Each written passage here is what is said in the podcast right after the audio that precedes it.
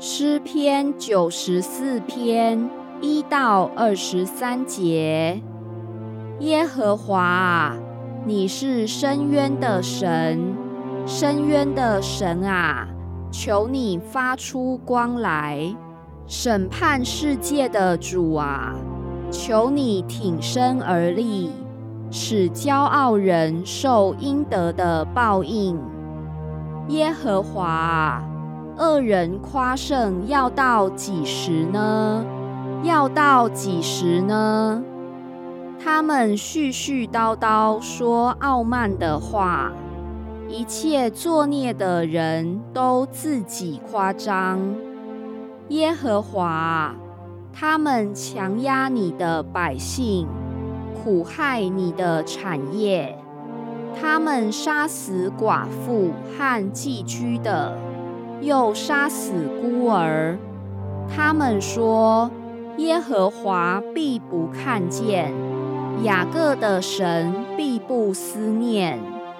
你们民间的畜类人当思想：你们愚顽人到几时才有智慧呢？造耳朵的，难道自己不听见吗？造眼睛的。难道自己不看见吗？管教列邦的，就是叫人得知识的，难道自己不惩治人吗？耶和华知道人的意念是虚妄的。耶和华，你所管教、用律法所教训的人是有福的。